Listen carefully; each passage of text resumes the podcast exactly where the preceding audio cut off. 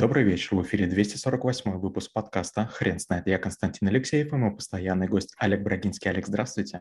Константин, добрый вечер. Хрен знает, что такое интерим-менеджмент, но мы попробуем разобраться. Олег, расскажите, что это за навык?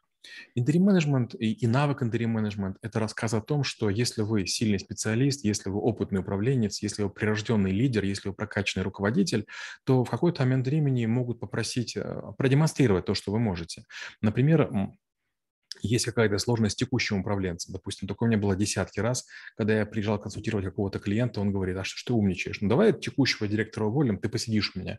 Я говорю, если вы мой там как бы ценник выдержите, я посижу. Но обычно там через 4-5 дней все говорят, да, ты дорогой, давай вот найдем. Ну, вы начинаете прям руководить реальным предприятием, там, большой какой-то стройкой, какой-то проектом инфраструктурным. И вдруг становится очевидно, что вы можете продемонстрировать некие качества, которые полезны на, данной должности. Потом еще 2-3 дня, допустим, к вам а, присматриваются, и новый, новый а, ваш потенциальный заместитель, да, который вас заменит, когда вы идете, он тоже смотрит, вы делаете некую программу, допустим, там на две недели, на, на, на 3 месяца, на 6 месяцев, и потом его курируете. То, что я рассказываю, это, конечно, экстремальный вариант, и такое, конечно, наверное, бывает нечасто, ну, плюс есть некая, там, некий флер того, что мы трэблшутеры все умеем. А, но, с другой стороны, если вы, допустим, компании руководите, и у вас какое-то жаркое время, а у вас билеты горят, вы, допустим, на Мальдивы летите или, в Испанию, там, на Канарские острова, и вам нужно 2-3 недели кого-то взять. Вы можете взять друга, а вы можете взять интрим-менеджера. Чем разница? И друг будет вам звонить постоянно, вы просто измучаетесь. У меня были такие опыты, и, получается, нет никакого удовольствия находиться в другом месте, если тебе постоянно звонят. Это просто ужас какой-то. Не пиво выпить, не, не в море покупаться или в океане. Второй вариант, вы находите специалиста, профессионала, с ним, допустим, неделю работаете, потом уезжаете на 2-3 недели, вам утром отчет, вам вечером отчет. Утром проект, что будет делаться, вечером э, как бы что, что получилось. Если честно, когда я впервые нанимал людей таких себе, я был в шоке. Взрослые люди, там, работавшие за границей, приезжали, в общем-то, за копейки, как пенсионеры, они посидят там лет пять где-нибудь в Швейцарии, понимают, что они никому не нужны. Тут какой-то придурок из Украины или России говорит, приезжайте, платит им в полтора-два раза больше, оплачивают билеты и жилье. Они говорят, почему бы и нет? И вдруг оказывается, что эти дедушки, которым там лет 70, они гораздо опытнее многих болтунов и крикунов. И мало того, Первые два-три дня перед ними как бы все там хорохорятся, выпендриваются, потом все притихают и потом говорят, слушай, как здорово, что ты его привел.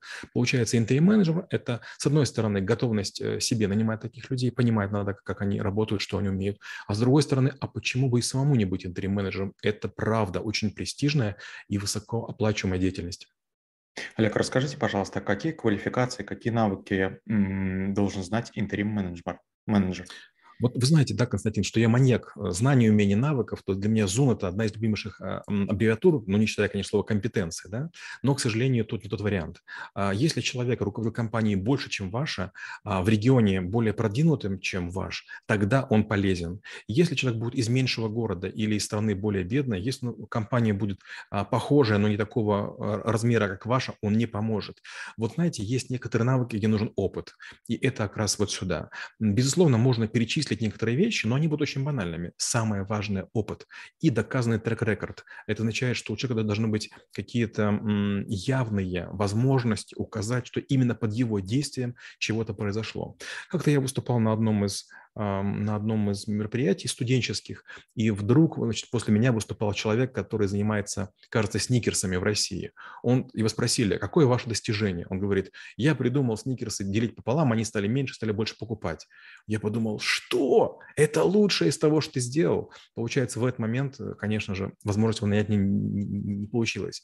А если, допустим, вы говорите, я такой-то компанией руководил, гостиницей, сетью ресторанов или, допустим, там каким-то производством, и под моим руководством мы сделали раз, два, три. Я стратегию разработал, я нанял консультантов, я отвечал за руководителем или там отвечал за какую-то там деятельность перед акционером, и мы достигли там чего-то, вот это, конечно, аргумент. То есть самостоятельная или с помощью кого-то деятельность, приведшая к оптимизации э, компании или ее продукции, товаров, услуг, вот это как раз то, что требуется от интерим-менеджера. Олег, расскажите, пожалуйста, а насколько ограничивают таких менеджеров? Ну, во-первых, с точки зрения собственника, и с другой точки зрения менеджеров, которые находятся под ним во время его работы. Обычно выглядит все очень радужно. Вы, когда приходите, если человек никогда вас не нанимал или таких людей не нанимал, а, он обычно говорит, вот как бы человек, слушайте его как меня, как бы что он скажет, так и будет. И вот это очень большая ловушка. Нужно просить письменный мандат и сделать это очень максимально жесткой форме на, на ранних этапах. Знаете, вот как часто боятся заключать брачный договор или соглашение акционеров, вот так и мандат интерим-менеджера тоже некоторые не просят. Буквально через два дня, когда вы станете прижимать хвосты а, менеджерам, которые раньше были любимчиками, за то, что там они негодяи, сволочи или казнокрады, они начнут жаловаться. И никакой собственник количество жалоб не, не выдержит. А, поэтому с большой вероятностью через сутки он полный скажет, слушай, ну не трогай там Петю, не трогай Сережу, не трогай Машу, не трогай Наташу. И вы даже сразу сказать, чего делать, чего нельзя. У меня был опыт работы интерим-менеджером очень короткий а, в России, и мне сказали одну женщину не трогать. Я сразу сказал акционеру, а, у него была большая доля, но, по-моему, меньше 50% и сказал, «А, при всем уважении, если есть хоть один человек, которого нужно не трогать, я вам не подхожу. А, я не согласен. То есть, если есть неприкасаемое, я не справлюсь. Понимаете, если я буду кого-то оберегать, если я буду кому-то специально относиться, то другие поймут, что я кого-то боюсь. Я не боюсь вас, я не боюсь этого человека и не боюсь потерять контракт.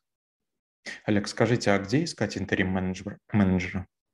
А, хороший вопрос. Почему-то все их ищут в бизнес-клубах. Сейчас есть такая тема – бизнес-клубы. Их называют часто закрытыми и так далее. Но меня приглашают во все бизнес-клубы бесплатно и говорят, ну, главное, чтобы вы к нам ходили. Вы только не рассказывайте, что вы бесплатно ходите, как бы, а мы будем говорить, что вы у нас, и это нам людей привлечет. Это как бы такая вот такая обменная фишка. Поэтому я презираю все эти бизнес-клубы. А, ни в коем случае вам они не помогут. Понимаете, вот я часто говорю, что слабые сбиваются в стаи, сильным стаи не нужны. Если где-то находится 500 предпринимателей, которые ходят на какие-то вечеринки, поверьте, им нефиг делать. В реальном бизнесе вам всегда есть что делать. Вот сейчас я переписываюсь со своей супругой, с двумя там, с моими управляющими, и, и, и это будет допоздна. Я сейчас хочу машину после записи, куда-то поеду, что-то делать. Очень поздно приеду, утром рано встану. Но нет времени на то, чтобы заниматься чем-то. Интерим-менеджером а, не может быть человек, который управляет другим бизнесом. Допустим, ваш партнер, а, там, скажем, по какой-то цепочке пищевой, или, допустим, ваш поставщик, ваш посредник. Лучшие интерим-менеджеры не те, кто себя так позиционирует, позиционируют. А те люди, которые говорят, что я не хочу твоей компанией заниматься, я уже нормально заработал, у меня все хорошо. Вот если вы кого-то уговариваете, да, вы за ним бегаете, вы считаете его авторитетным, а он отказывается, это хороший интерим-менеджер. Потому что есть много людей, которым нужны деньги. Но мало ли есть людей, которые умеют чего-то делать. Олег, расскажите, пожалуйста, как вы преподаете навык и как долго стоит обучаться ему? А, как, как многие навыки в школе трэблшутеров, я часто говорю, что вот 12 часов, 18 часов, 24, которые я преподаю, этого недостаточно. Это неплохая теория, терпимая теория, которую нужно обязательно перечитывать, перерабатывать. То есть я пытаюсь говорить в быстром темпе, это там какой-то объем данных, но все равно этого недостаточно. Интерим-менеджмент – это деятельность, которая почти невозможна в том случае, если были просто наемником. То есть если у вас в компании было хотя бы 5-10%, у вас были чрезвычайные полномочия, у вас есть мышление собственника. Если вы были просто топ-менеджером и мыслили категориями того, что у вас есть финансовый директор, казначей, а, аудитор, э, другие какие-то э, контрвеса да, или контрфорсы, которые вас контролируют или проверяют, шеф безопасности, у вас ничего не получится. Вот знаете, э, вот бабушка там годам к 70 достигает или 60, да, пика формы. Она знает, как что приготовить, как что починить, как что купить. А она из любой ситуации выкрутится. Она уже ходячая энциклопедия. Вот так интерим-менеджер. То есть это гигантское количество знаний, которые можно получить только в реальном бою. Никакие книги, никакие видео не поддержат. Есть несколько ребят, которые сейчас на, на проектах работают.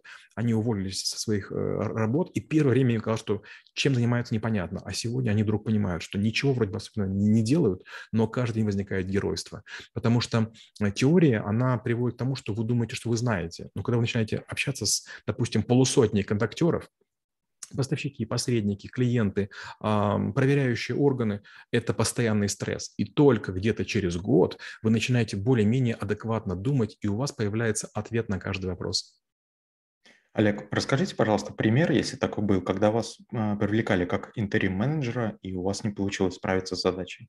Таких случаев было несколько. На первый случай была компания по грузоперевозкам, она была из Китая, и вот, значит, мы сделали проект по, по большим данным, это был Шэньчжэнь, и мне попросили, значит, поруководить э, офисом. И вот, значит, такой очень классный китаец, он чем-то похож на Джека Ма, он говорит, как бы, вот такие-то правила, одно, второе, третье, значит, мне дал свой кабинет, а, и там все вроде полномочий, я начинаю руководить, но, в общем, китайцы начинают не слушаться. Я еду в порт, я еду в другие какие-то подразделения, они такие все кивают, кивают и ничего не делают.